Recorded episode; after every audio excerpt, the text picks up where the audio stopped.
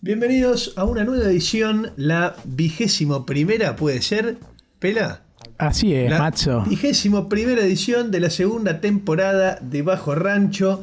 Mi nombre es Matías y a mi izquierda tengo a la sonrisa de América, al Tecnoman, a la bestia musical del Peluca Lewis. ¿Cómo andás, Mr. Music? Bien, vos, papá. Bien, muy bien, por suerte. Muy contento también que Bajo Rancho nos haya llevado para este lado y para tratar a una de las personalidades más influyentes de la música en nuestro país. Ya te lo digo. Pero- Pará, va, una cosa. Ok. Resistida por mi parte muchos años.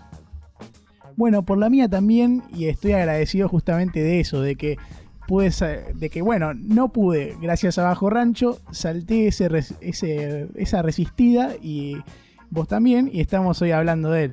Eh, pero antes que de empezar con todo el- lo común en los capítulos, quiero mandarle un saludo a Gaby. ¿Cómo andas, Gaby? ¿Cómo anda la gente? ¿Todo tranquilo? ¿Qué haces, Barbadu Cristo? ¿Cómo estás? ¿Todo bien ustedes? Eh, yo por mi lado estoy puteando buscando una maquinita para cortar pelo porque ya no sé qué hacer. Yo Y te hay puedo tanta prestar. variación de, de calidad, precio y todo que no tengo ni puta idea que va, que no. Mirá, Y hay que hacer ahí una incursión en Mercado Libre y, hacer un- una cotización de muchas alternativas. Como Ah. autodidacta del cabello, que ya van aproximadamente 8 años de mi vida que no voy a un peluquero, la maquinita, con que tenga 0, 3 y 5 en niveles de corte, ya está. Después, ¿qué más te querés hacer? No, no me imagino que seas un Sohan y te hagas uno repeinado. No, no, para nada. El tema es que tenés máquina de 500 mangos a 5 lucas y son exactamente la misma. ¿Cuál tengo que comprar? Y para mí el medio tirando para abajo. Medio tirando para abajo. Vos como la ves, peluca, que vos sabés un poquito de, de compras. Y puede ser, a ver, a veces lo barato sale caro, entonces tenés que ahí ponderar un promedio y tampoco gastarte mucho, pero no pijotear tanto. Ok, lo que se pueda. En la medida que se pueda, buena calidad. Claro, como hizo el Matzo, que mira, hoy lo vemos ahí con una facha, se afeitó la barba, está hecho un bebé. ¿Y qué pasó? Funcionó la maquinita ahí, ¿no? Funciona la maquinita, pero como te digo, yo me muevo de 0 a 3. Más, eh, no, no soy creativo en el, en el aspecto, eh, ¿cómo se diría? Eh, folicular. Oh, bueno, bueno, me gusta. Terminología Matzo. Escúchame, eh, Pela, basta de pavadas, tirame una data. Vamos con las noticias. Tengo dos y una de Yapa, que no la hablé con vos, pero la voy a tirar igual. Ok. Bueno, una es que parece que liberaron un mini documental de ACDC, dura 20 minutos más o menos, que se llama The Forgotten Sydney of ACDC, que es un poco de data ahí de los principios de la banda, algunas grabaciones, por ejemplo, la primera vez que Angus Young estuvo ahí con el outfit escolar. Mirá, Interesante para ver, está en YouTube, así que quien quiera consumirlo puede. me lo voy a reconsumir después de este programa, me parece, porque sinceramente me interesa demasiado.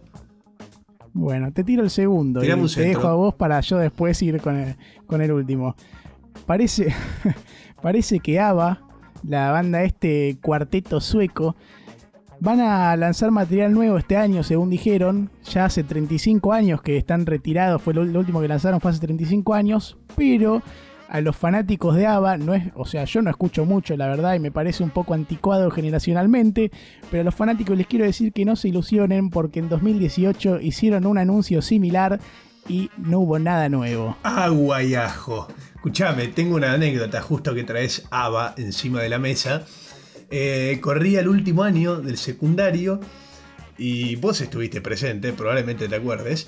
Teníamos una profesora de geografía que se llamaba Vero Mata, gran persona, o esa fue mi impresión en esos años. Y, y me acuerdo que por alguna razón se- estábamos todos con Dancing Queen. No podíamos parar de cantar. Oriunda de Villaluro. Oriunda de Villaluro. No podíamos pa- parar de cantar eh, Dancing Queen, ¿viste? Y un día hicimos un coro. Los que. Me acuerdo. es que ponele que éramos 15. Los 15 pibes nos paramos al fondo de la clase y nos pusimos todos cantando al unísono Dancing Queen cuando entró Vero Mata. Y claro, vos, a ver, imagínate, te entras, sos profesor, entras a un aula, ves a, a, la mitad de tus alumnos cantando Dancing Queen agudo encima y te estallás de la risa. Y sí. Me dejó ese gran momento en mi vida, Ava.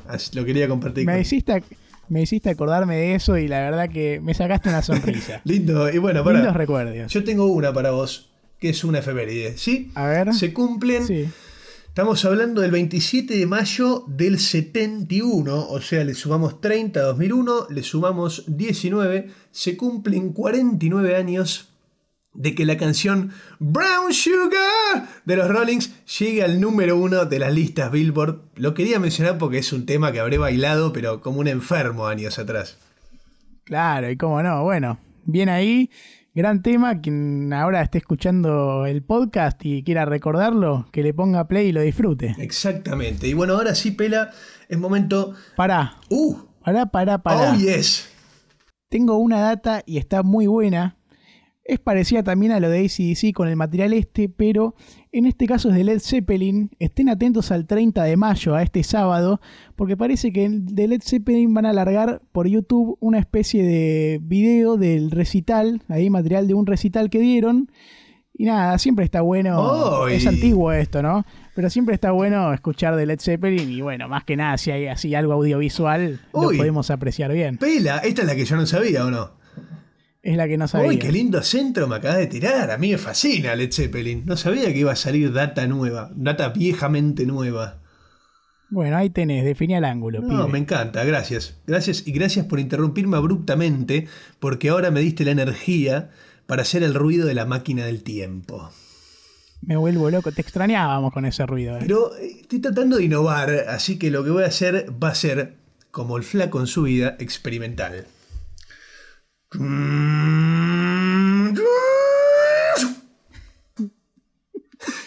Fue una mezcla de un auto poniendo primera y saliendo en un semáforo, se puso en verde, salió y de repente hay un ruido espacial. Y dice, y acá, porque fue rápido, ¿sí? Porque me quería trasladar rápidamente a la década del 60, a la gloriosa, pero acá, en Argentina, en nuestro país, y encima, pela, relativamente cerca de nuestras casas. Es verdad, sí, muy cerca.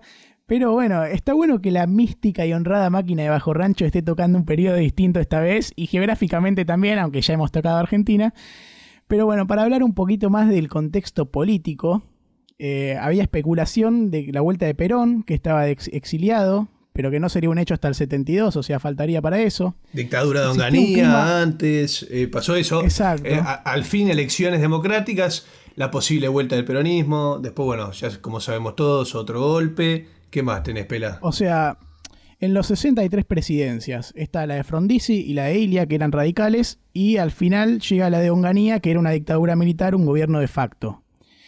Eh, es una década en la que había un clima hostil y violento en cuanto a los partidos y las facciones políticas. Había organizaciones armadas también. Sí, y si vamos a lo internacional, eh, el mundo estaba impregnándose de una movida muy linda, que era el amor y la paz y el hipismo que principalmente se estaba dando en países como Estados Unidos y algunas potencias europeas, pero que ya llegaría en su debido tiempo a nuestra Argentina querida. Exacto. Eh, además de esta, de, todo este registro histórico que recién mencionaba el Peluca, eso, había un movimiento donde la juventud estaba tomando una bandera que había sido olvidada o en realidad nunca estuvo presente, tal vez en generaciones anteriores, que era amor, paz y cuestionar el status quo o las cosas que antes se daban completamente como normales, ¿no? Y toda esta movida, por decantación, no sé si es la palabra correcta, llega acá en Argentina y nosotros tenemos nuestro mayo francés, ponele, nosotros tenemos nuestra movida y gran parte se da en Córdoba, el famoso cordobazo, eh, esta revolución de los jóvenes, de, la gente que estudia en las universidades, que sale a quejarse, eh, se suma al movimiento obrero, se arma toda una revuelta y todo un caldo social que cualquier joven que transcurría esos años y que tal vez tenía la cabeza para cierto lado de cuestionar el orden, se veía fogoneado por todo esto. Es verdad, sigamos un poquito más a lo musical y en bien principios de la década del 60, eh, podemos hablar de los inicios de lo que fue el rock nacional argentino. Eh, para muchos la primera banda de rock nacional fue Los Gatos Salvajes de Lito Nevia, Y fue con estos pioneros y otros proyectos como los Beatniks, Miguel Abuelo y bueno, el famoso trío de rock y blues Manal, que la movida del rock se fue instalando y tomando forma en este país. Exacto. ¿Y quién nace? ¿Qué, qué, qué fruto seco Bueno. aparece de la nada? Exacto. Lo que pasa después de estas eminencias es, fue y será lo más lindo de la música argentina. Y ojo, no se confundan porque no estamos desmereciendo a estas bandas pioneras que nombramos, pero sin dudas lo que vino es un, un hecho no solo marca, que marque a Argentina, sino que nos, nos representa bien en todo el mundo. Ok, ¿qué vino? Pela, decilos.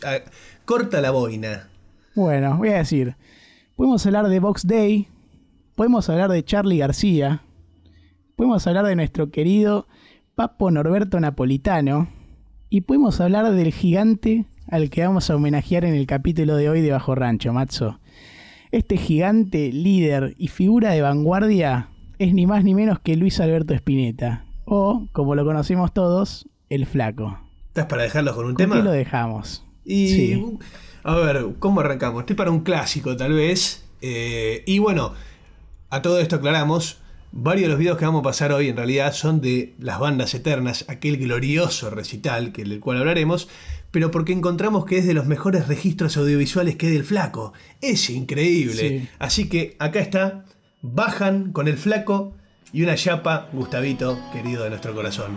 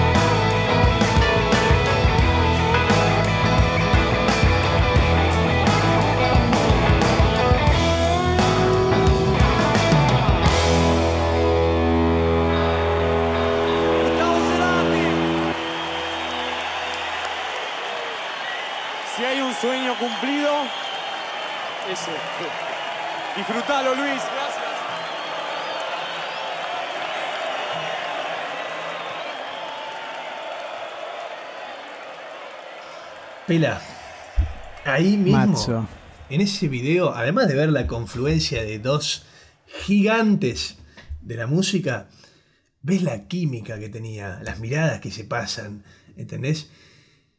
¿Por qué quiero, Sí, es un momento muy mágico. quiero remarcar la química y las miradas y las energías? Porque hay algo que no dijimos y es que esta- la máquina del tiempo de hoy no solo se movió a través del tiempo y el espacio, sino que también de las dimensiones, porque si algo que todavía no dijimos es que el flaco Spinetta, eh, la verdad es que yo dudo de que haya sido un ser humano. Para mí es un ser celestial que, que viene de otra galaxia, para mí.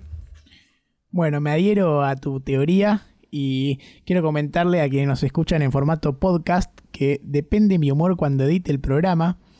Vamos a ver si le damos la pieza esta que escuchamos, con Cerati también, o van a la clásica versión de estudio solo del flaco. Pero bueno, vamos a ver. Ok, es como... Después ven y me putean. Va a ser una ruptura temporal, porque para la persona que esté escuchando tu comentario, ya, ya escuchó la canción en realidad.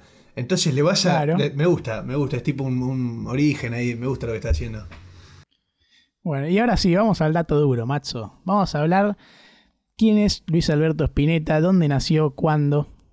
Nació un 23 de enero del año 1950 en Buenos Aires, en el barrio de Núñez, ahí bien cerca de la cancha de las gallinas. Acuariano, ¿o no? Sí, Y, y los acuarianos saben. Eh, saben, es verdad. Del barrio Núñez, sí, sí, hincha de la banda, hincha de la banda, un, un pibe que proviene de una familia eh, tanguera, el padre aficionado de cantar tangos, el abuelo cantaba tangos, eh, una familia muy ligada también a todo lo que es el arte, ¿no? Sí, este, el padre es Luis Santiago Spinetta, como vos dijiste, cantante aficionado de tango, y su madre es Julia Ramírez. Él es el hijo del medio de tres, están Ana María, Luis Alberto, que es él, y Carlos Gustavo, que más adelante tocaría en alguna que otra oportunidad junto con su otro hermano, su hermano menor. Sí, sí, hay, hay unos... Pasa que el flaco tenía eso también, le encantaba tocar con todo el mundo, increíble. Sí. Y también parece que a la familia del flaco le gustaban los segundos nombres. Sí, sí. Y pará, ahora, bueno, ahora que tiraste el pie no lo iba a decir, pero a mí me encanta que el segundo nombre de una persona sea Alberto.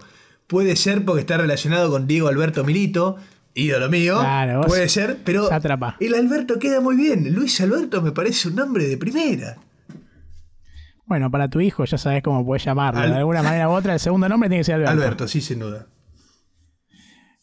Vos dijiste, el padre cantaba tango, o sea que es un ejemplo claro, y bueno, y el abuelo también, de que la música y el arte corrían por la sangre de- del flaco. Entiendo que a los cuatro años, ponele pela, ya era tanta la- la- el tango que sonaba en la casa que lo hacían cantar cuando, no sé, invitaban a los tíos, ¿no? A lo de la casa del flaco, se armaba cena familiar y terminaba el flaco con cuatro años cantando tango encima de la mesa, ¿entendés? O sea, desde chiquito fogoneado para que, para que disfrute de la música. Sí, me gusta que hayas nombrado a los tíos porque son muy importantes también en su influencia musical, porque trabajaban para Columbia Records, un gigante así de las discográficas, y también le, le tiraban data musical copada al flaco. Dato vital ese, pela. Dato vital, porque mientras yo investigaba y escuchaba al flaco, porque, repito, yo era un resistido, no un resistido de decir, no, no me va a gustar, para nada. Entre los dos tenemos muchos amigos en común. eh, a la Catusa también, que le encantaba el flaco. O sea, el flaco siempre estuvo presente en mi vida de cierta manera. Siempre que lo escuchaba, me gustaba. Pero Sí.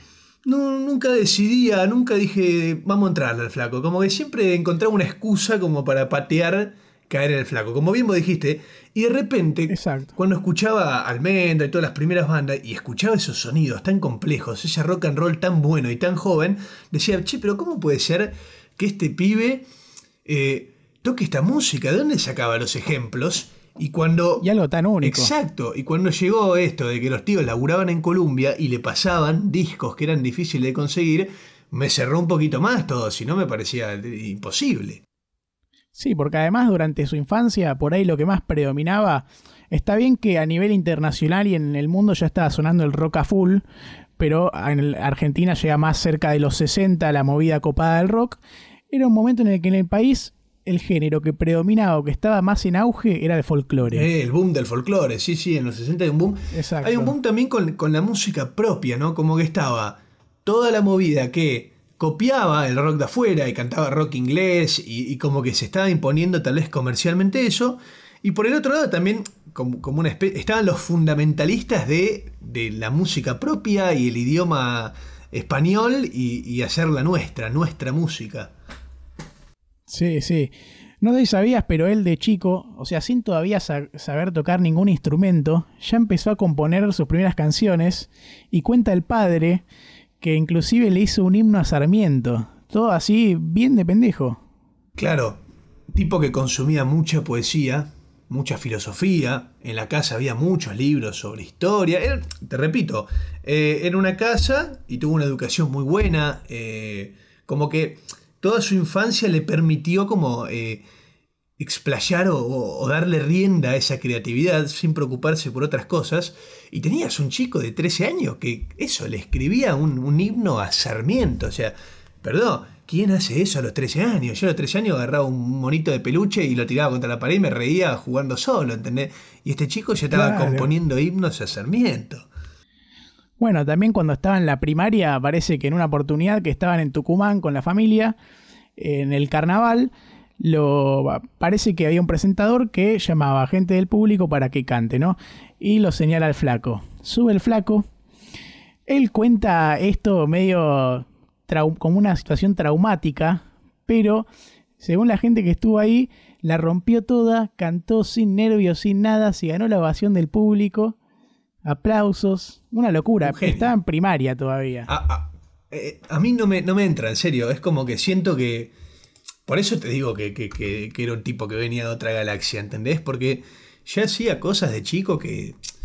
No sé, tenés que exponerte a esas cosas, tenés que. Sí. Tenés que hacer eso a esas edades. No, no, no me parece algo eh, normal. Y normal no, Sí, ni- porque- no jugando algo bueno ni malo, sino normal de, de las cosas que generalmente en su masividad suelen pasar a ciertas edades. Es que además, más allá de la vocación de por ahí, bueno, me gusta mucho la música, voy a hacer, también tienes que tener los huevos para plantarte y hacerlo público y salir de que sea algo del interior de tu casa o el interior de tu cuarto, que es algo que parece que él no tenía problemas con eso. Exacto, Pela, yo tengo 24 pirulos y, y en la ducha te canto absolutamente todo y me decís cantar enfrente de alguien y sabes cómo hace el, el caparazón. Se esconde, ¿entendés? Sí, yo la única forma de que pueda cantar. A mí me piden que relate, porque hay imito relatores y si hay gente ahí, no puedo. Tengo que estar ahí un nicho muy cerrado y, y te hago la imitación, pero si no, ni a palos. O cantar cuando estamos nosotros hablando, hay una conversación por Discord o Skype, si no, no, no te canto nada. ¿Entendés? O sea, lo que a nosotros por ahora y no dominado nos tomó 24 años, el flaco a los 13 ya lo estaba haciendo. Sí, en el 63, o sea, 13 años también, aparece en lo que es una audición de un programa de televisión de Canal 13 que se llamaba Escala Musical. Sí. Programa en el que llega a la final, Que era un pero que concurso de canto. lamentablemente. Exacto, un concurso de canto. Pierde contra un grupo que se llamaba Las Media Negras, que era como una especie de pop beat que hacían. Pero bueno, llega a la final con 13 años de un concurso de canto en tele, tipo sin nervios, se maneja perfecto. Eh, sí, Ese sí, mismo sí. año también aparecía en Canal 9, en la tele, cantando en un programa infantil que se llamaba La Pandilla One and Two. Sí. Como que había data de que se animaba, no tenía problemas, mucho huevo, iba para adelante. Estábamos hablando, folclores, tangos, qué sé yo, y de repente estamos hablando del 63, ¿no? Sí, En el 64 consigue su primer disco de los Beatles y eso, como le pasó a un montón de personas, le rompió la cabeza en pedazos en la forma que existía de concebir la música. sí, me gusta que hables de los Beatles, porque también estamos hablando de sus influencias musicales.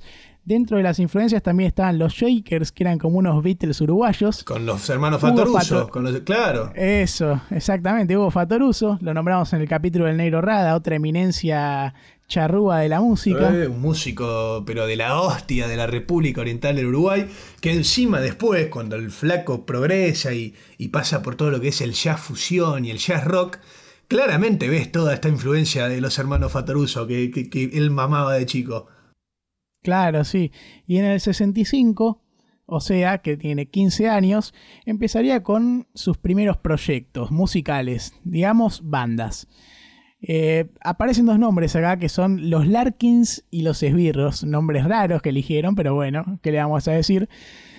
No es un dato menor porque Rodolfo García, que era uno de los miembros de los Larkins, iba a ser más tarde el batero de Almendra. Exacto. La tan conocida Almendra que ya vamos a llegar a hablar. Exacto. Bueno, estamos, estamos en el barrio de Núñez, bajo Belgrano, ¿sí? Y entre, entre los compañeros del colegio y alguna que otra persona se empiezan a formar estas dos bandas que decís.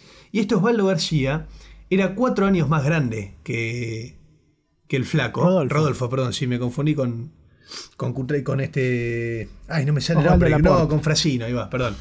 Eh, Rodolfo era cuatro años más grande y cuenta en más de una entrevista que él se sorprendía porque el flaco con 13, 14 años se escribía unas letras y tenía una, una profundidad musical que lo sorprendían. Y esto es algo más fuera de cualquier cosa, viste que los- la diferencia de años, como a medida que pasan los años, cada vez es menor, viste. Cuando vos ya sos más grande, alguien te lleva cuatro años, bueno, son cuatro años. Pero cuando sos pibe y tenés 13 años, un chico de 17 años es una persona bastante más grande. O sea, Sí, o, o es por, que hay mucho de la madurez y. por lo menos yo lo veía así cuando era chico. Yo veía una persona que era 4 o 5 años más grande que yo. Y para mí era un adulto, te digo, ¿entendés? Y te repito, Sí. me sorprende que el flaco a los 13 años estaba con un pibe de 17 años marcándole el camino, ¿entendés? Marcándole la cancha. O sea, es, es sorprendente. Sí. Bueno, los Larkins fueron cambiando y mutando el nombre y terminaron llamándose los Mods. Grabaron dos temitas en inglés, esto de los Mods, y poco a poco se fueron fusionando con los Esbirros, que es la otra banda que nombramos, hasta formar un quinteto que formaba así, Matzo. A ver. Estaba el Flaco en la voz, Flaco Espineta en la voz, Rodolfo García en la batería, Emilio de Gercio en el bajo, Ok. Elmiro Molinari en la guitarra y Santiago Novoa en los teclados. El Chago es Novoa. un- el Chago Novoa. Y esta es un- una formación muy importante porque ahora en, en unos segundos vamos a ver qué pasa. Ok, mira, yo nada más quiero mencionar algo, un nombre en especial que, que a mí me volvió loco. Edelmiro Molinari y esa viola, esa guitarra, por Dios, por Dios, Sí. porque claro, en los esbirros estaban Emilio del Guercio, bajo, ¿sí? Y Edelmiro Molinari. Y encima Emilio, Emilio era amigo y compartían tipo el banco en el colegio con el flaco. ¿Entendés? Al punto de que mientras el flaco se juntaba a tocar con los mods, eh, se juntaba a tocar con los esbirros y los iba uniendo, esto bien que vos dijiste, a la vez también tenía una mini banda, que la verdad es que ahora no te puedo decir el nombre porque se me pasó, pero con Emilio del Guercio y cantaban canciones de los Beatles. O sea, claramente había un hambre constante por hacer música, hacer música, hacer música. Claro. Una banda, una banda, una banda. ¿Y qué hizo el flaco? Dijo, pará, ¿para qué vamos a andar en tantas cosas diferentes? Unámonos y hagamos una banda entre nosotros. Y ahí nace los principios, todavía sin llamarse así, de Almendra. Exacto, esto es como el primer draft, el borrador de lo que fue Almendra. De los que están acá, los nombres que están acá saldría Almendra después. Bueno, por ahí hay cambios, por ahí no, pero es la primera data más cercana a el primer éxito a, a nivel grande y argentina de- del flaco. Pero ¿qué pasa? Eh, Uno no cierra, ¿no? Tienen su primer disco ellos en el, en el 70. Entonces vos decís, ¿cómo puede ser? Vos me estás hablando del 66, ya estaban juntos. ¿Qué pasó? Bueno, cuando todo estaba más o menos andando sobre ruedas y, y parecía que iban a, emer- a emerger Almendra, le toca el turno de hacer el servicio militar a Rodolfo García, que era un año, Sí. y eso pone todo el 67 una pausa a lo que fue Almendra. Ellos se juntaban, tocaban, pero lo que era ese proyecto, estos cinco haces, todavía no podían juntarse, ensayar y tocar juntos. Eso mismo, iba a tener que ser recién en el 68. Pero me gustaría hablar un poco de estos años, que sería fines de los 60, principios de los 70, porque ahora sí el hipismo estaba pisando más fuerte en nuestro país. Había una apertura mental un poco más grande y se estaban tomando cosas de esa movida que ya antes había surgido en, en otros países del mundo. Había unos lindos pelos Tarde largos. temprano. Sí. Había unos lindos pelos largos, de repente empezaba ahí a, moverse todo este mundo de las drogas psicodélicas, empezaba tal vez los primeros acercamientos a la marihuana, al LSD, ¿viste? E, empezaba toda una, una etapa que era revolucionaria para la conciencia de muchos jóvenes y algo pasa, Pela, en este año, en este 67, que es que el querido Chago Novoa, que estaba en teclado, por razones personales, que la verdad es que no, las tengo muy claras, se va, abandona el grupo, ¿sí? Entonces cuando vuelve del servicio militar Rodolfo, quedan solamente los cuatro, los que serían los, de los cuatro fundadores en cierto punto del, del rock argentino. ¿Decís que se quiere matar ahí el chavo? Y. A ver, tal vez, tal vez se quiere eh, su ego se quiere matar, pero me imagino que a lo largo de todos los años, como esta costumbre que tenía Flaco de tocar, de volver a tocar con su gente y disfrutar, ha vuelto a tocar con el Flaco y habrán hecho canciones muy lindas. Pero sí, el ego del Chago debe estar diciendo, qué boludo, mirá si aguantaba uno o dos años más y aparecía ahí el grupo fundacional. Claro, a ver, igual quiero volver un poco a lo que hablamos recién del hipismo y la movida que estaba dando, porque esto ayuda mucho, la innovación y la vanguardia, a que se libere un poco más el flaco y empiece a fluir, porque él ya de hace tiempo tenía esos pensamientos, pero había un clima en general que tendía a eso y que por ahí fue el puntapié para que él se pueda expresar más tranquilo. Sí. Eh, estamos entrando también en años que son en los inicios de la carrera universitaria y qué estudio, qué me gusta, qué no. Inicialmente fue por la arquitectura en la UBA, en la Universidad de Buenos Aires, pero no duró mucho eso. Se terminó cambiando a la carrera de Bellas Artes. Y eh, a eso lo veo más por el lado del flaco. La verdad que sí. Y también parece que estaba creciendo un lado político y, ah, y también una especie de militancia en su interior, pero es algo que no iba a poder seguir creciendo y seguir dándose porque la música ya estaba tomando un protagonismo fuerte. Sí, y ponele, hay muchas personas que en esta, en esta cosa muy argentina, ¿no? De, de, hacer un bando y otro y todo lo que después en el futuro se armó entre Charlie y el flaco, ¿viste? Hay mucha gente que tal vez te dice, no, bueno, pero Charlie tenía toda una cosa mucho más revolucionaria y en contra del poder y qué sé yo. Pero la gente no se da cuenta que el flaco toda esta cosa de, revolución y de derechos sociales y de igualdad, lo hizo siempre desde un lado mucho más poético. Es como que a medida que el flaco empezó a meterse en las artes, en la poesía, en la música, empezó a, encontrar la forma de a través de su poesía y su música a, eh, involucrarse en la sociedad. No tanto un papel activo en cuanto a organizaciones sociales o, cosas así, que si bien tiene varios hitos en su historia, que bueno, más adelante contaremos, el flaco es una persona que a través de su poesía siempre encontró la forma no solo de expresar sus pensamientos políticos, sino también su vida y todo lo que fue básicamente la mayoría de sus experiencias. Sí, ahora volvemos al 68, que es cuando vuelve justamente Rodolfo del servicio militar, y esta formación que les dijimos antes, que era la antecesora o el draft de lo que fue Almendra, se terminaría consolidando y sería Almendra, formada por Luis Alberto Spinetta, voz y guitarra, Rodolfo García en la batería, y también aportaba a su lado en la voz, Emilio Del Guercio en el bajo y Elmiro Molinari. Ya esa es la formación inicial, la formación de Almendra. En 1970, bueno, perdón, no me voy a adelantar, vamos a hacer esto, ¿sí? Ok. ¿Qué pasa? A mediados del 68 aparece un tipo llamado Ricardo Clayman, ¿sí? que era un productor de un programa radial que, si no me equivoco, era Modart, o algo parecido con Mozart. ¿Modart? Sí, ¿Cómo era? Modart, Modart, eso. Fue a dar un ensayo de la banda donde estaban tocando una canción compuesta por el flaco en inglés que se llamaba Where Are You Going Mary Sue? ¿A dónde está yendo Mary Sue? Y este Clayman se sorprendió y dijo, bueno, para ver, vengan acá a RCA Records, que es donde del contacto que tenía este Clayman, dijo, les puedo grabar, tal vez lo pongo en contacto con un, querido amigo que se llama Rodolfo al Churrón, o al Churrón, como le digo yo. Los contacto con este Rodolfo y tal vez se pueden grabar un temita. Claro, el primer simple ahí, vamos a grabar algo, a ver qué sale. Lo graban, lo editan y lo sacan en, en noviembre, lo graban y al año siguiente lo terminan sacando a la venta. Y esto un poco los ayuda también a empezar a tocar en distintos lugares. Eh, su debut musical así en un show en vivo se da en Mar del Plata, en la discoteca Matocos, en enero del 69. Y ahí los elogia un diario local porque queda muy sorprendido por cómo tocaban, la rompen toda. Y también elogia que cantaban muy bien en inglés, aunque a ellos les gustaba más cantar en nuestro idioma, en el castellano. Exacto, porque mientras pasaba todo esto, dentro de Almendra, estaba pasando esto que habíamos hablado antes de, che, ¿qué hacemos? ¿Música en inglés? ¿O hacemos la nuestra? Y escribimos canciones en castellano y, promovemos este, esta idea de hacer rock nuestro, ¿no?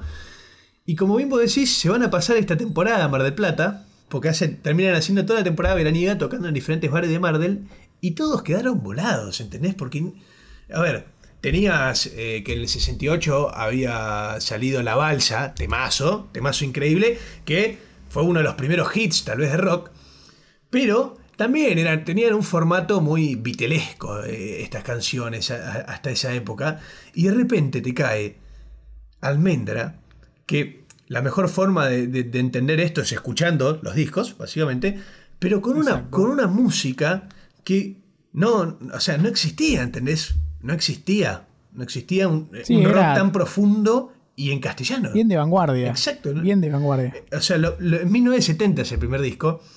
Y ponele, tiene muchos pasajes de rock pesado, ¿sí?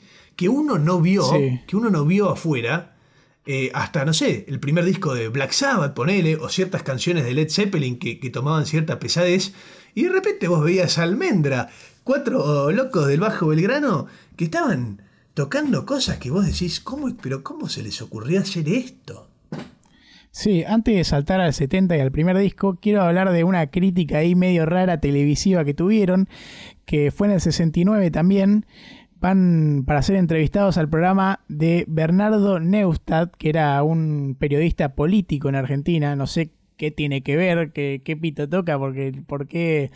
Pero bueno, parece que los criticó muy duramente eh, por sus looks, por la música que hacían, porque no le gustaba este rock nuevo que estaban proponiendo. Los trata de ignorantes y de mediocres y ellos se terminan levantando y se van del programa. Quiero, quería comentar esto porque, bueno, la verdad que, además de ser una falta de respeto, un tipo que.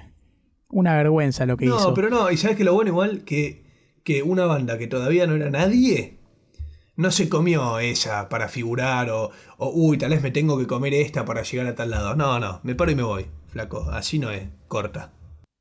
Exacto, porque después de eso empezaron a grabar el primer disco, Almendra 1, que para muchos es considerado el mejor álbum del rock argentino. Y ahora sí, el 15 de enero de 1970 estarían presentando este primer álbum de Almendra. Con un detalle que no es menor, y es que la tapa del disco es un dibujo del flaco.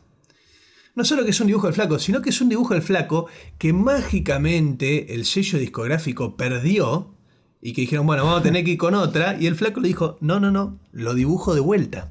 Y se lo dibujó de vuelta y le dijo, vamos con esto.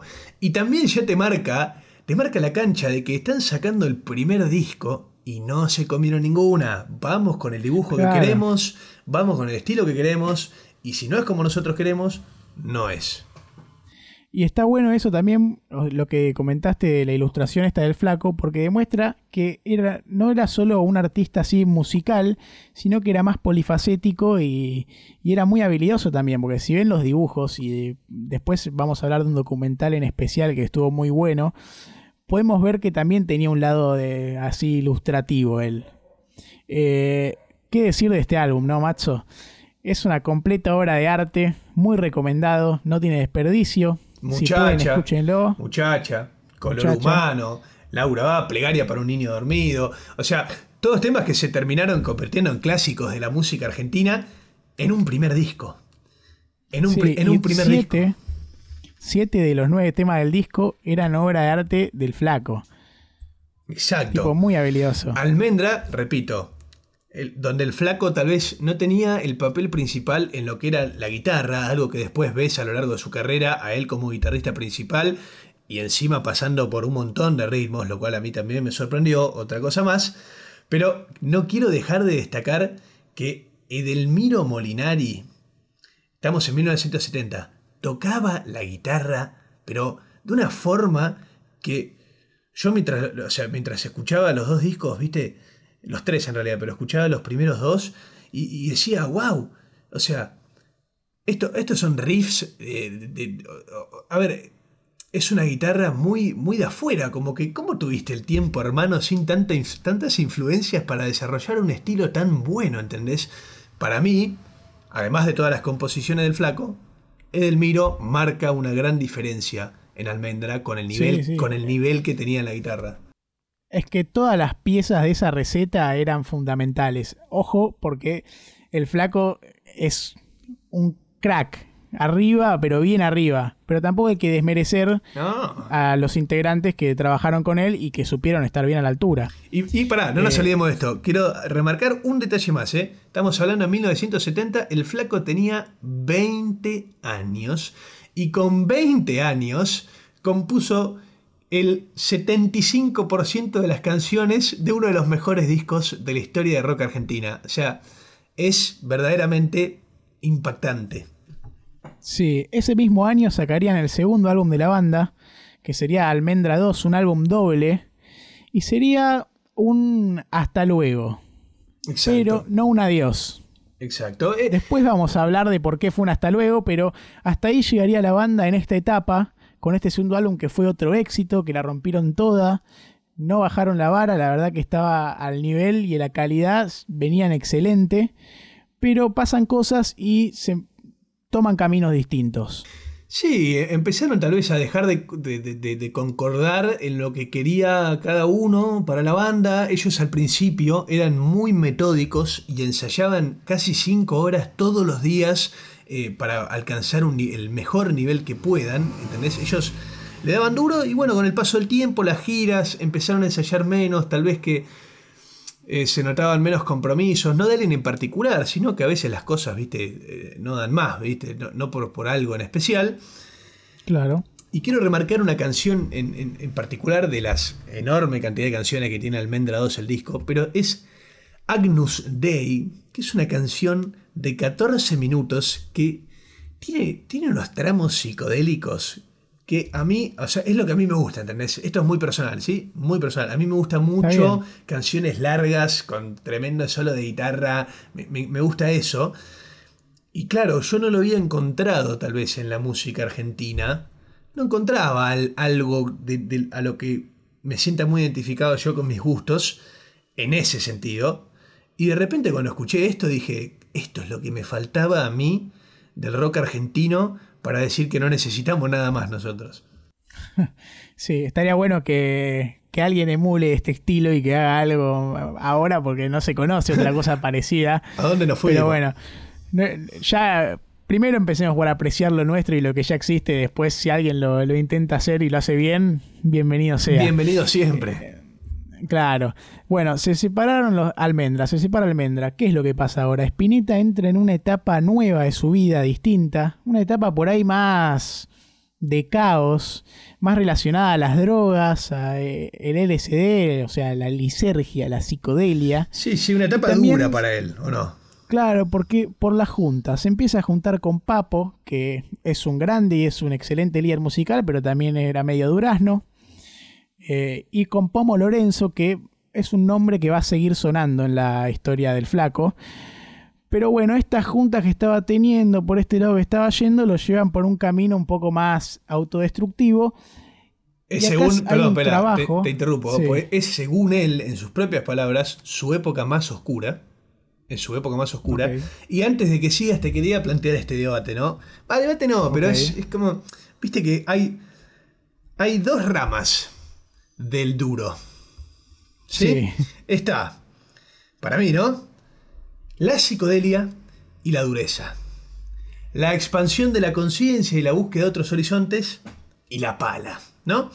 Y para mí el flaco es una persona que siempre se vio identificada más por el lado de tal vez de la psicodelia y el contacto con la naturaleza y expandir los horizontes mentales y bla, bla, bla, bla. Y tal vez en esa etapa se fue al lado oscuro, ponele, digamos de alguna forma graciosa, paralelismo de Star Wars, se fue al lado oscuro y curtió toda esta movida que, le gustaba al papo, que era el blues, el rock duro, eh, las drogas, la joda, eh, el ruido, ¿entendés?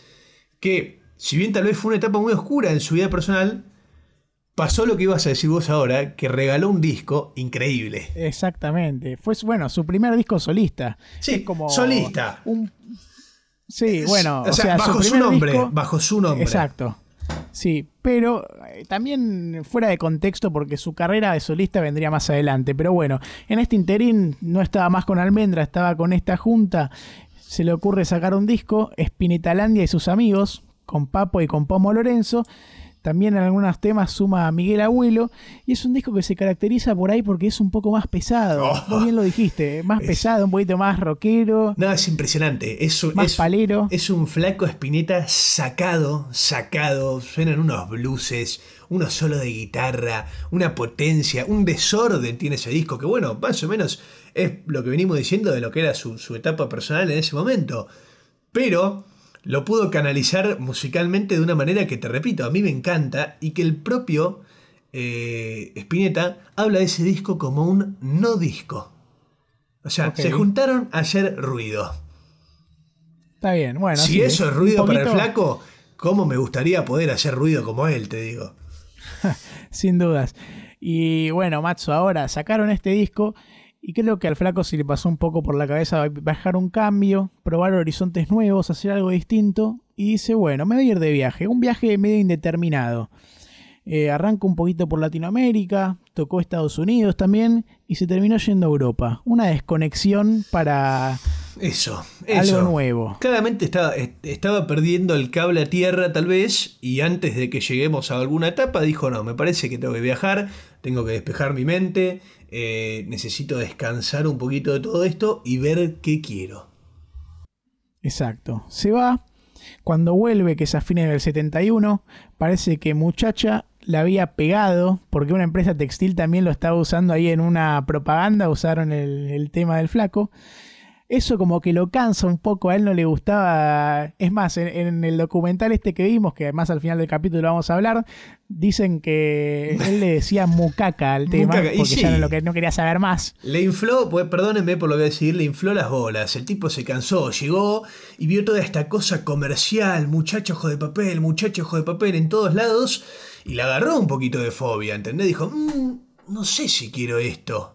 Porque encima, pensé que tenía toda la presión de las discográficas de que ahora que la estaba pegando y estaba en todos lados, querían más de lo mismo, querían eso. Y el flaco no, no se sentía muy cómodo. No, y tampoco le gustaba transar así mucho con las discográficas, era muy particular en eso y está bueno, porque Muy es auténtico, de sí. su eso, autenticidad. Sí, sí. Y bueno, ahora con esta vuelta se vendría un proyecto nuevo, un gran proyecto en su carrera. Pero antes de seguir, Matzo, con el dato duro, vamos a dejarlos con un temita, un tema de almendra. No sé qué te parece. Me parece perfecto. Vamos a dejarlos con color humano. Eso, y, y quiero que sepan algo antes de mandarlo. Y ma- pónganse en contexto, ¿eh? 1970, ¿sí? Y no, no existía. eh, Existía música Beatles, ponele, así a grandes rasgos. Y de repente caía almendra y te dropeaba este temón.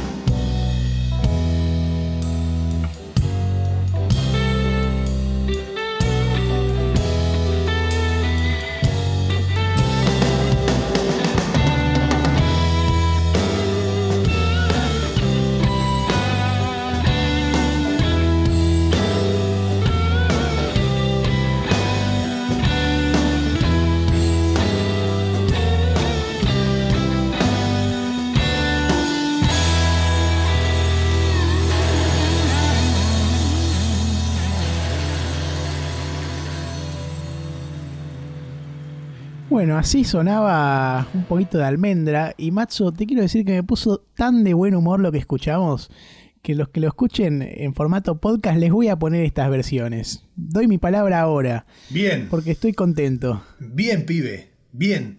Escuchame. Una cosa primero.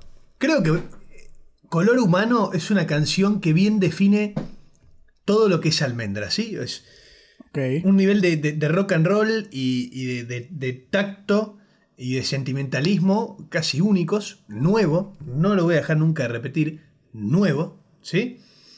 Sí. Y que, bueno, no, voy a decir una redundancia, que no había registro, por algo es nuevo, así que no lo voy a decir. Pero bueno, o sea, con, con canciones como esa estaban rompiendo todo, ¿sí? Eh, en el 70 en Argentina, Almendra, Eduardo, Edel, perdón, Edelmiro Morinari y el gran Flaco, ¿sí?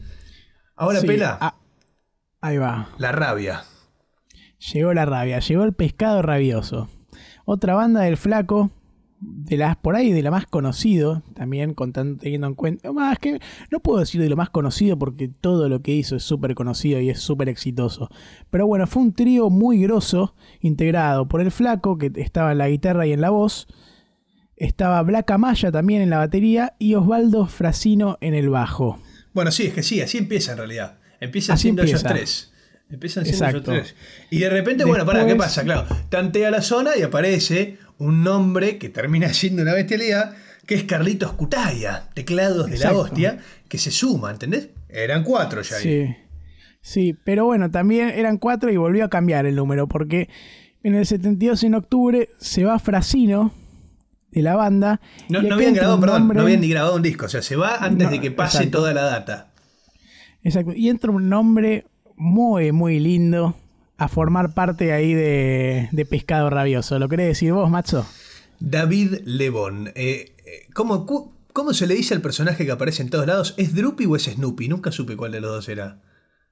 No, yo tampoco. Bueno, vos, Gaby, ¿sabés cuál es? Viste que le dicen así. Sí, creo que era. Con alguien figura en todos lados. Drupi. Droopy. Sí, creo que era Drupi. Droopy. Bueno, el mejor Droopy, el mejor Droopy de la historia de la música argentina. El tipo que estuvo en todo, casi todas las grandes bandas, el gran David Lebón, que venía de tocar la batería en una banda que se llamaba Color Humano. Vaya justo la coincidencia con la canción que escuchamos.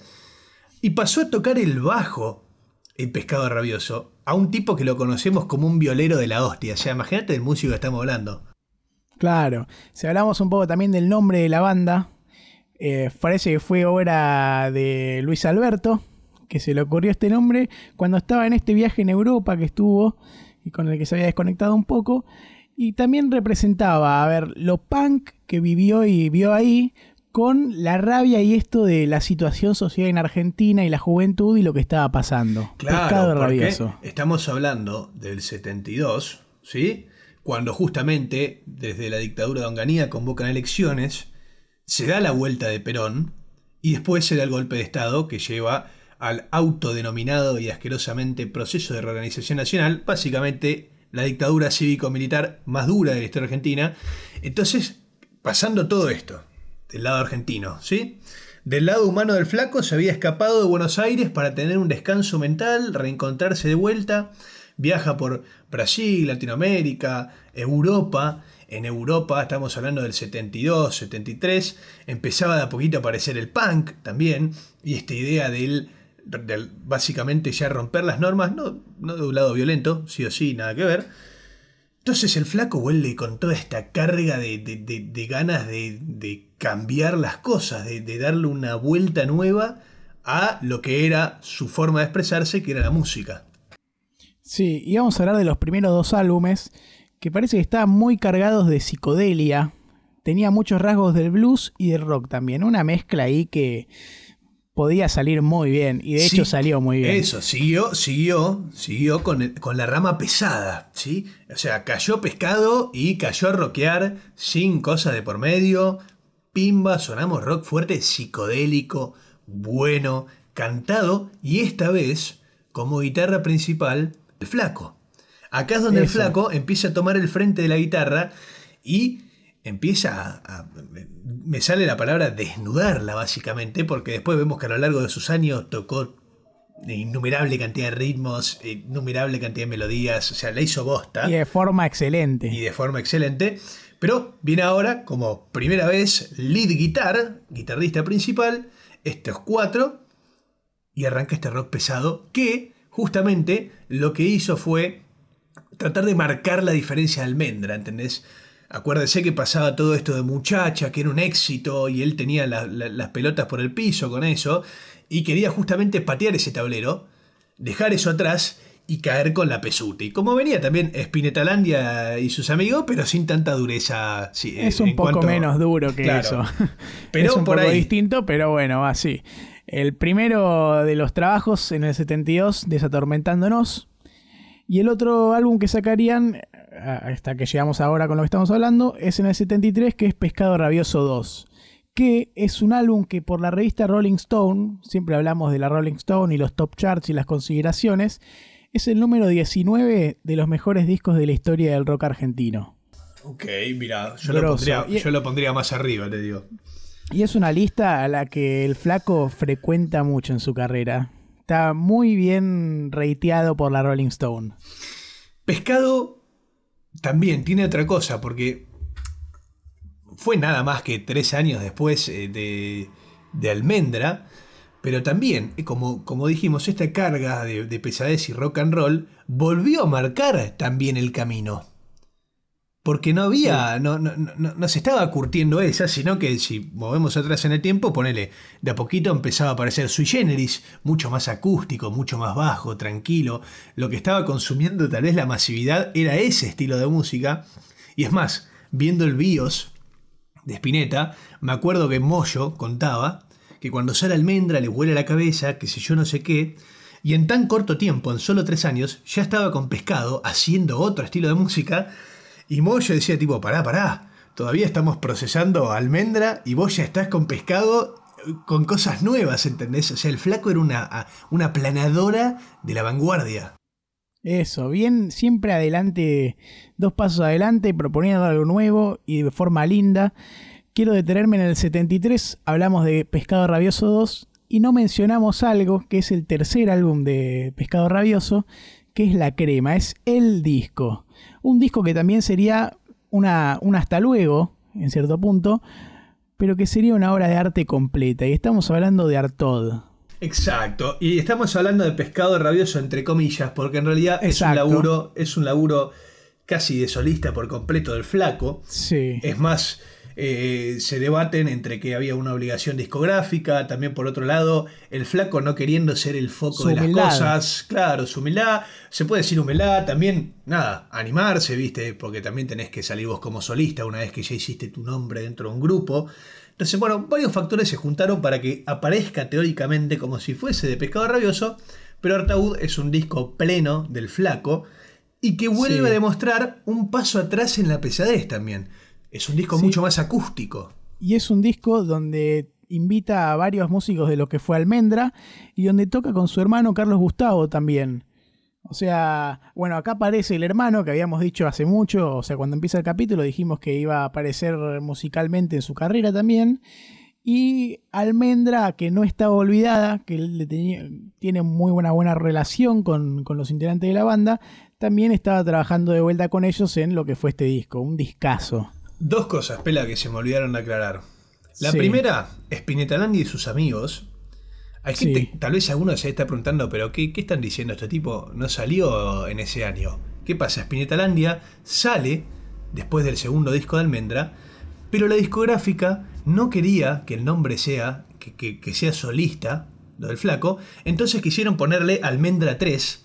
Hubo todo un tema legal, hubo un juicio, perdió la discográfica, pasaron varios años hasta que Sony recién en el 85 sacó el disco tal cual como fue hecho, con el nombre que fue puesto y como solista.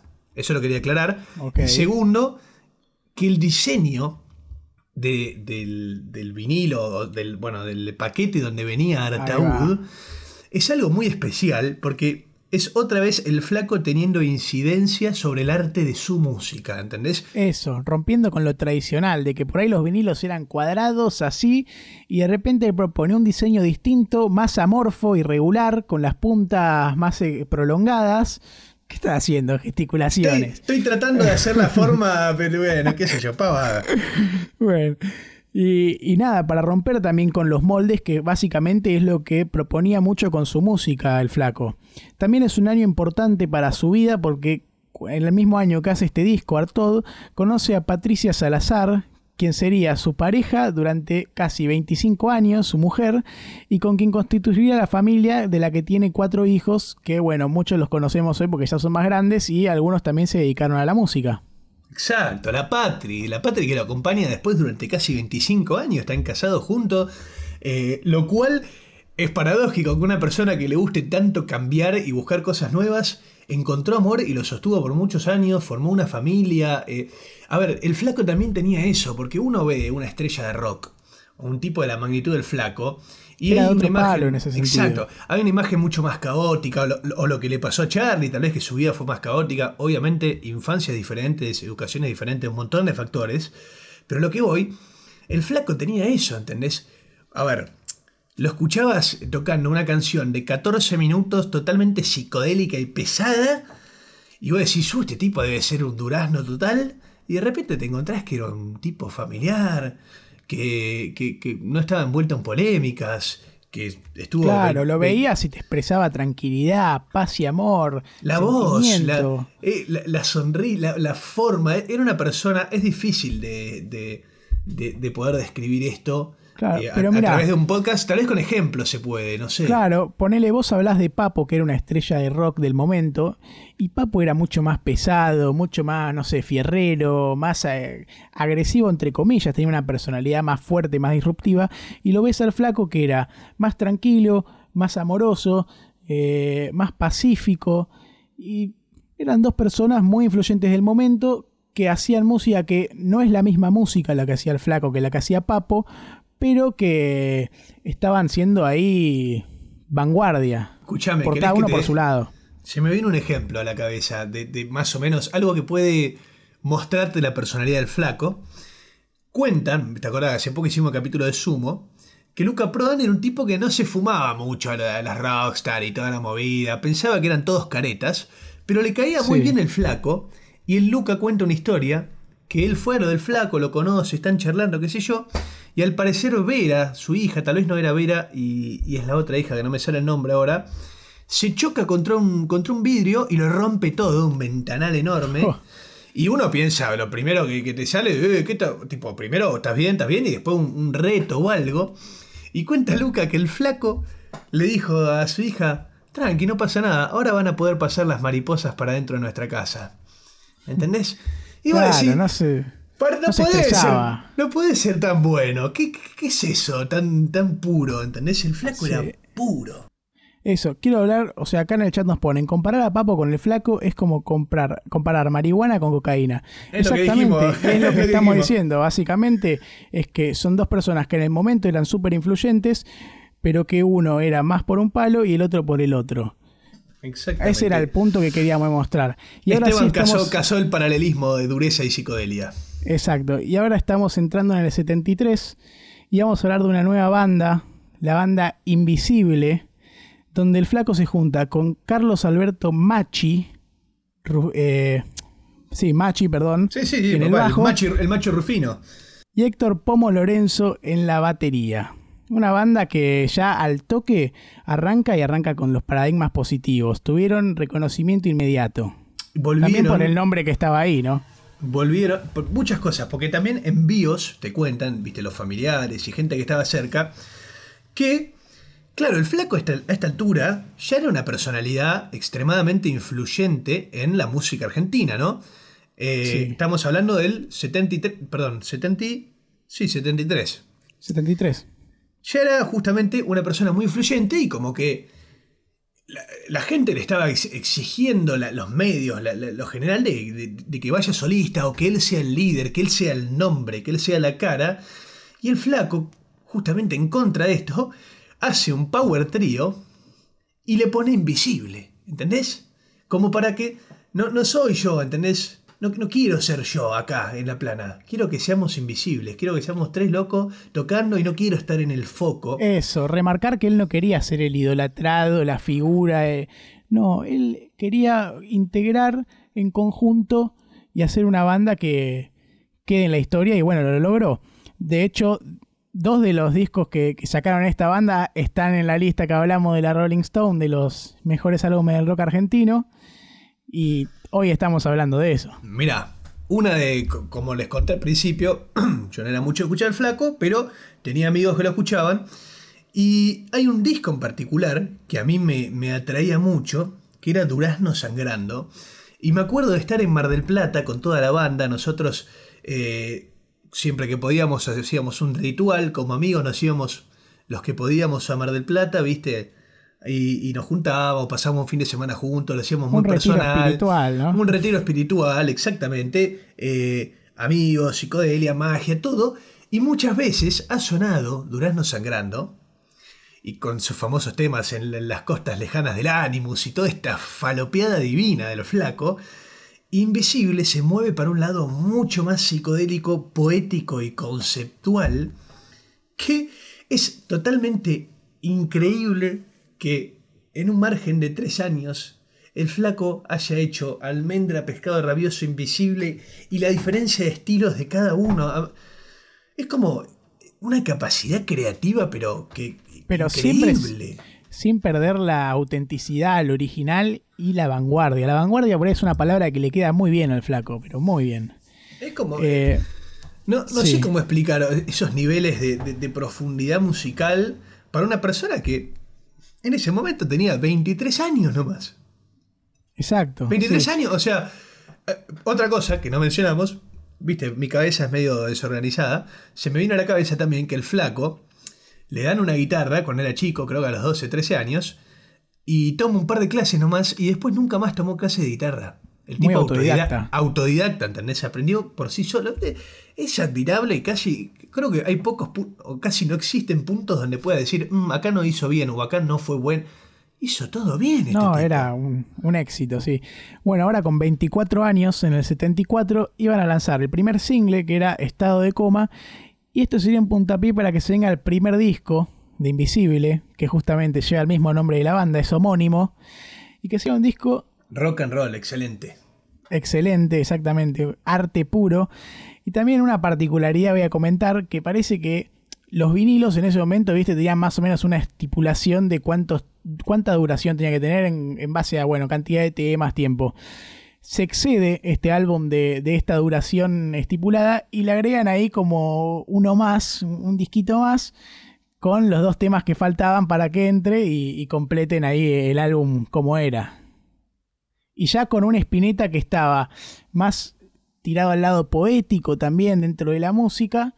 Y este álbum es de los que hablábamos de la lista de la Rolling Stone porque estuvo en el, está en el número 65 como uno de los mejores de la historia del rock argentino. Discaso, discaso absoluto. eh, discaso que remarca esto, también la capacidad poética del flaco. eh, porque también era normal tal vez letras más simples, con tal vez eh, significados más concretos. Eh, ponele, escuchás, bueno, no, justo te iba a decir canción para mi muerte, que es una, una canción de la, de la hostia de Charlie, pero lo que voy es que había una complejidad dentro de las obras del flaco, había, había una, una búsqueda como inconforme de, con- de constantemente agregarle cosas nuevas, constantemente darle más vueltas de rosca a los significados de las cosas, es como que... Poco conformista. El flaco sí, est- estaba, estaba entrando en una etapa extremadamente prolífera de creativa con Invisible que, no sé, me es difícil encontrarlo en cualquier otra banda en, en- en la historia de la música argentina, algo tan creativo como lo que es Invisible. Sí, y bueno, y ahora iba a llevar el álbum que nombraste vos, que es Durazno Sangrando, una obra también conceptual inspirada en un libro chino, El secreto de la flor de oro, y que bueno, vos ya hablaste un poco de, de lo que es y lo que significa, ¿no? Durazno Sangrando, buah, Sí, es, para mí es un disco que, que te manda a volar. Corta. Otra cosa también, el flaco, justo con todo esto que decimos de carga poética y de complejidad, claro, Invisible no era para cualquiera. O sea, las personas que tal vez eh, les gustaba Muchacho Ojo de Papel o Plegaria para un niño dormido o esas canciones, en menos de tres años se encontraban con unas canciones psicodélicas rarísimas que, que- tal vez hasta chocaban a ciertas personas, como, como le dije lo de Moyo, que era tipo, pará, loco, todavía estamos digiriendo lo anterior, ¿entendés? Claro, bueno, también debe tener que ver con lo que fue adquiriendo él en su carrera. El viaje este a Europa que hizo antes le debe haber venido muy bien para abrir el bocho y aplicar cosas nuevas. Y estaba transformándose para bien la cosa. En el 76 pasa algo que es que la banda se transforma un poco porque incorporan a un guitarrista, Tomás Gubich.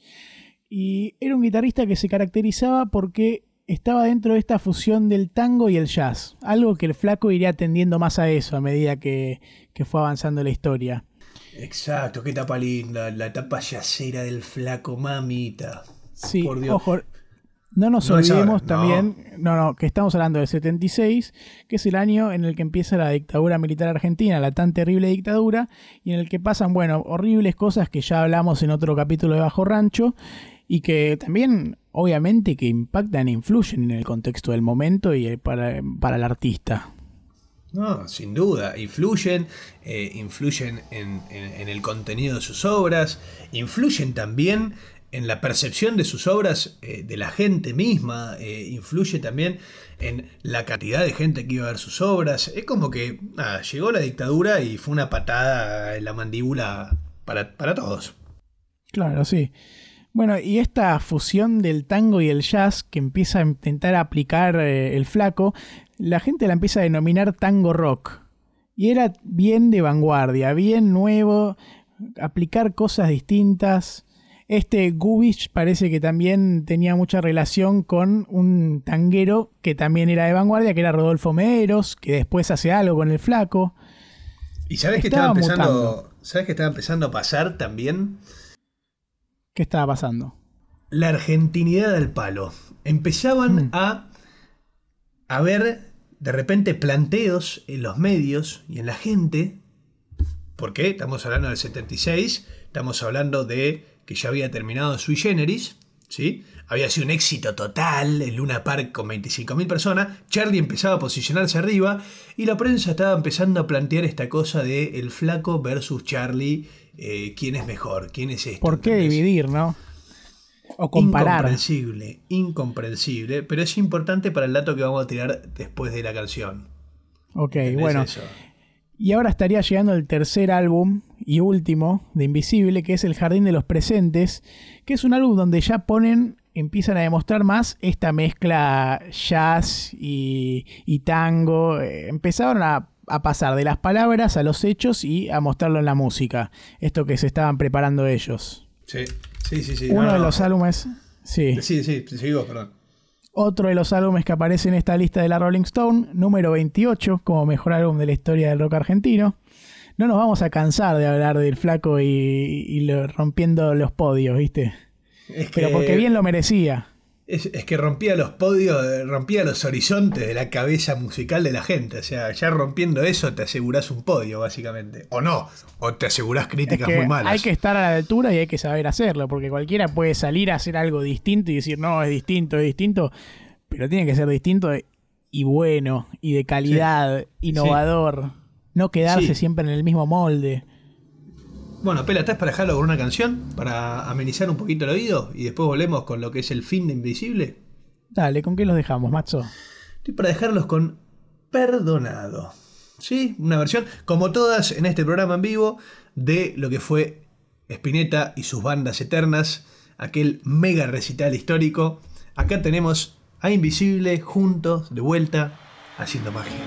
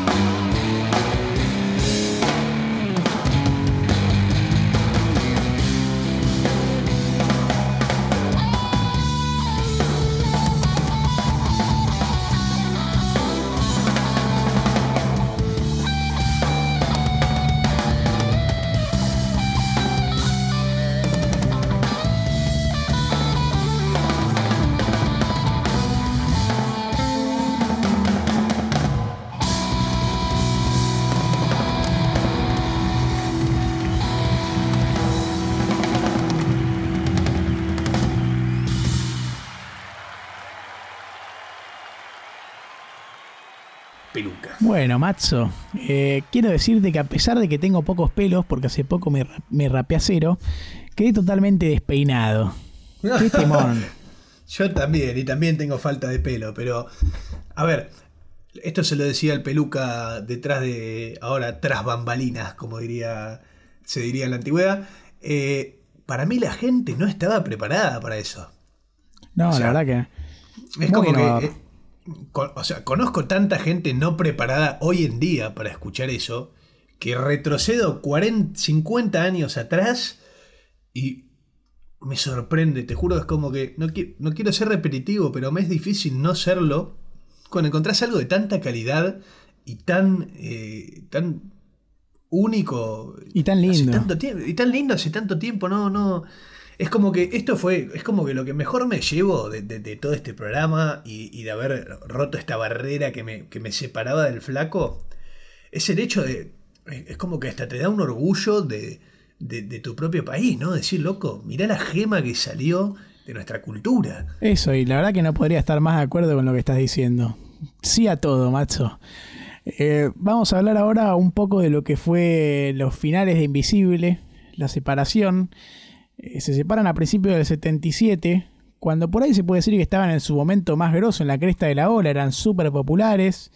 Dan dos recitales muy importantes en el Luna Park ante más de 25.000 personas, que los únicos que habían podido llegar a esa convocatoria ahí en el Luna Park habían sido Sui Generis en su despedida, un año anterior. Y ojo, y ojo, Sui Generis en su despedida y todavía no estábamos en dictadura. Claro, exacto, sí, sí. Eh, una convocatoria increíble. Mal, mal, una locura. Sí, y ahora quiero que nos saltemos unos años, Matzo, para hablar de algo muy importante, para que cuando terminemos de hablar de eso, me dejes un- ahí hablar una cosita con nuestros oyentes. Ok, ok. Bueno, proponeme, yo soy todo oídos. Bueno, me gustaría primero que nos vayamos a los 80 y a lo que significa el regreso de Almendra. Y nos estamos salteando cosas, lo sabemos, pero bueno, ya vamos a hablar. Bueno, como, pero no, pero ya lo dice, estamos en la parte 1. Si querés lo mencionamos rápido. Eh, dividimos el programa en dos partes porque es tan grande y tan buena la obra del flaco que, fíjense, son las 11 de la noche y recién estamos por Invisible. O sea, estaríamos hasta las 2 de la mañana charlando si queremos contar todo de una. Así que lo dividimos en dos. El viernes Exacto. tendrá la segunda parte. Bueno, eso también, que esta semana y la que viene para los que nos escuchen en formato podcast, vamos a grabar dos veces porque una es hoy, miércoles. El viernes vamos a estar grabando la parte 2 de, de este capítulo, de esta eminencia, que es el Flaco Espineta, hablando por ahí más que nada de su carrera solista y un poco también lo que hizo, posterior a lo que Con estamos hablando sí, ahora. Con Sí. los socios del desierto. Y bueno, los que están en el podcast, lo están escuchando por ahí un lunes, sepan que el miércoles sale la parte 2 para ustedes. Y ahora sí, macho, contanos un poquito de la vuelta a Almendra.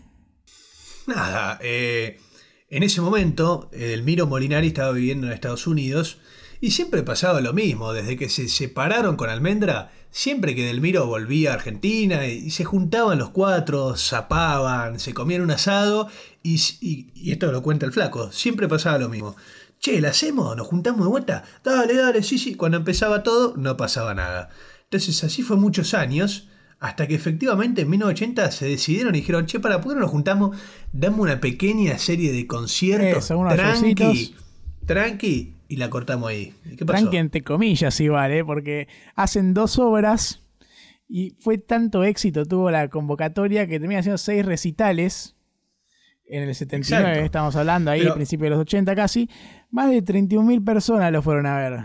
Una convocatoria loco suprema. Claro, lo loco es esto, porque eh, mucha gente con, con esta vuelta de Almendra, muchos chicos que tal vez, estamos hablando de que Almendra fue en el 70, esta reunión es 1980, 1970, 1980, pasaron 10 años, Sí. y muchas personas que tal vez cuando salió Almendra tenían 10 años y habían escuchado un par de cosas y les había encantado, ahora crecieron y nunca habían tenido la chance de ver a Almendra en vivo, ¿entendés? Entonces es como que esta reunión fue la chance para miles de personas que vivieron Almendra, además. exacto, y en dictadura, para miles de personas que no habían nunca escuchado eh, Almendra en vivo, no habían tenido la chance porque duró dos años nomás, tengan la chance de verlos y explotó todo.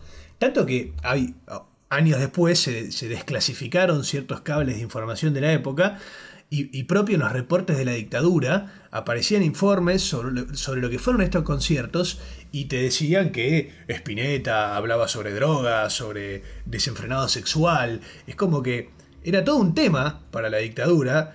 eh, la- esta convocatoria de gente, ¿entendés? O sea, el flaco estaba logrando algo inédito. El flaco, bueno, almendra, lo- todos, ¿entendés? Claro, todos. Aunque, bueno, la figura del flaco brilla por sí sola, ¿no? Pero bueno, igual sí, su primer banda Cilia, su primer trabajo así que, que cruzó lo, lo privado o el ámbito chico, Almendra, y volvieron. Qué lindo de haber sido presenciar algunos de esos shows. Y ojo, porque sacan un disco. No se quedaron solo en los conciertos, ¿entendés? Sacaron Eso. un disco que es el Valle Interior y que a mí me parece un discazo, pero con todo lo que estaba con la música de esa época, con todo lo que era la censura y demás, no tuvo la repercusión que tal vez hubiese tenido si la situación hubiese sido otra. Bueno, claro. sí. Pero se reúnen en un principio para dar dos conciertos y terminan haciendo una gira por todo el país, miles de personas, disco nuevo, o sea, que también espera- esperanzó a muchos para que esto siga mucho más, pero no, terminó ahí, ¿sí? Se hizo el disco, se hizo esas giras y no se volvieron a Pero juntar. la carrera del flaco seguiría y mucho más. No, la carrera de Flaco sigue, pero bueno, pela, no, vamos a cortar acá hoy lo que es información, así no, así no les descargamos lo que va a ser el viernes. Y yo te quiero preguntar algo, Dale. y es, a ver, como yo descubriste cosas, ¿no? Eh, Muchas. Cuando entraste, cuando entraste al flaco. Eh, a mí, personalmente, hoy con todo lo que descubrí, me avergüenza no haberlo escuchado antes. Pero aún así, me gusta porque, bueno, cada uno tiene su camino con, con los artistas que escucha, ¿no? Ahora, pela, te digo, te pregunto. En todo, en, en- en- todo el. ¿cómo, qué- ¿Cómo es la palabra? Catálogo, ahí va. En todo el catálogo amplio de rock que manejas. Sí. De los 70, te gusta Pink Floyd, te gusta Led Zeppelin, te gustan los Beatles, te gusta. Bueno, te gusta de todo. ¿Encontraste algo símil? ¿O encontraste algún artista que sea tan cambiante y siempre tan bueno? Bueno, o sea, y un poco también hablábamos antes de grabar el capítulo.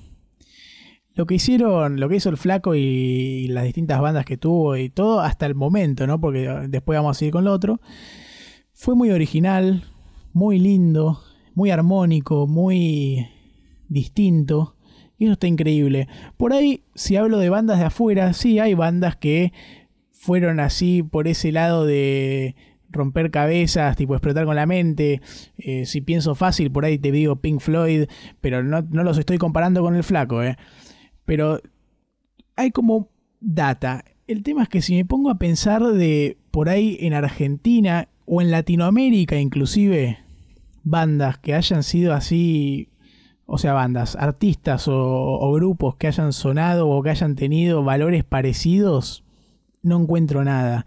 Y algo que rescato de todo lo que estuve escuchando al flaco y entendiendo un poco su historia y todo, es que me pasa muy parecido que como con Stevie Ray Vaughan.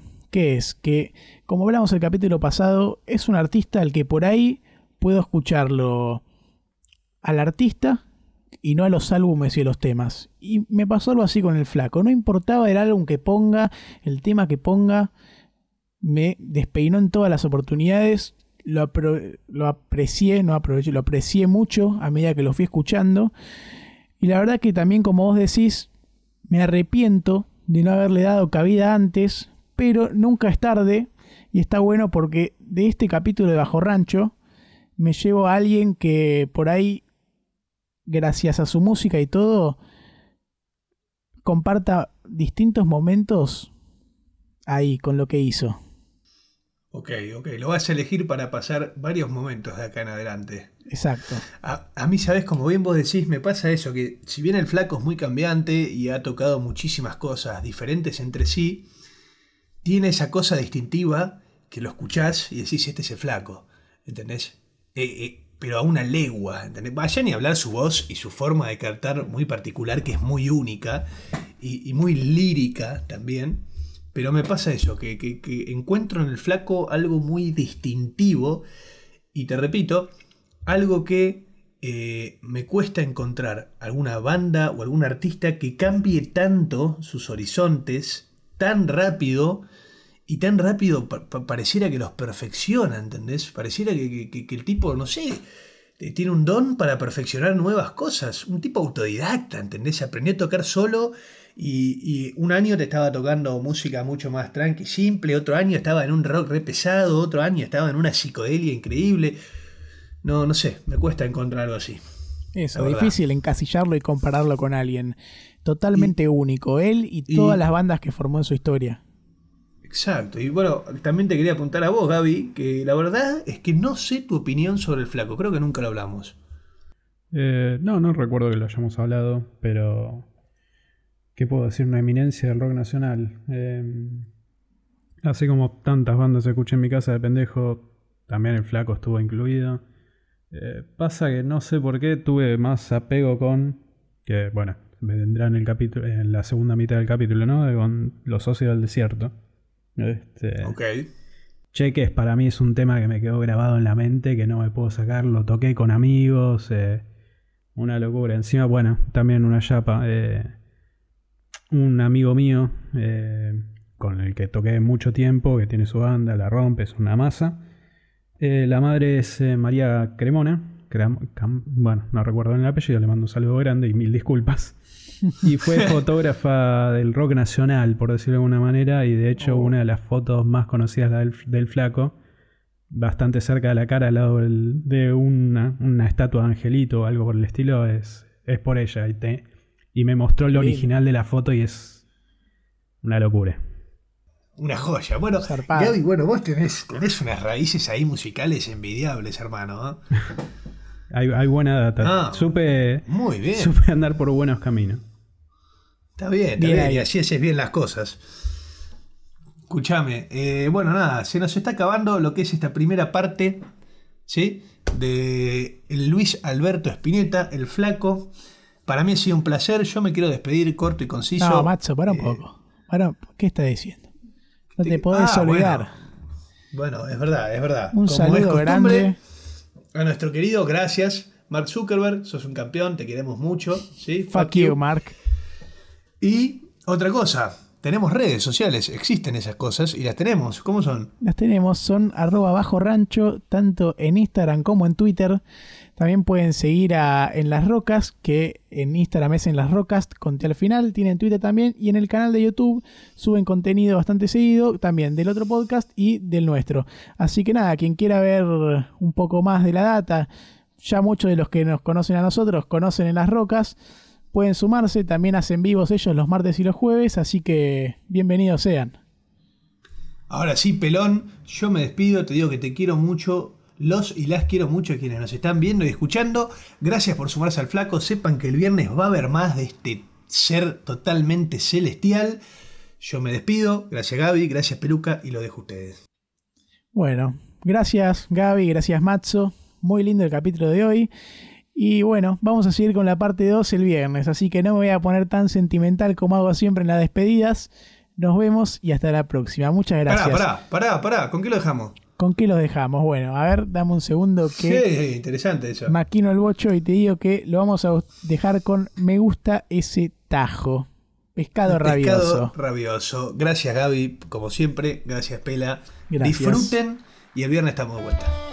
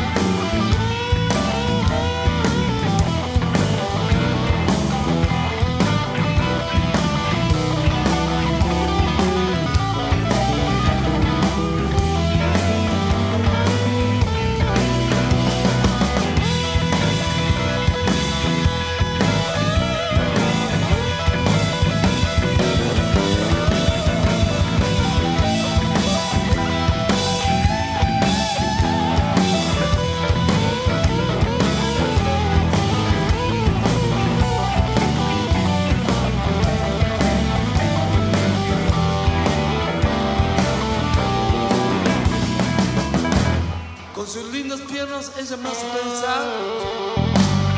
Solo tenés que agregarle un poco de goma.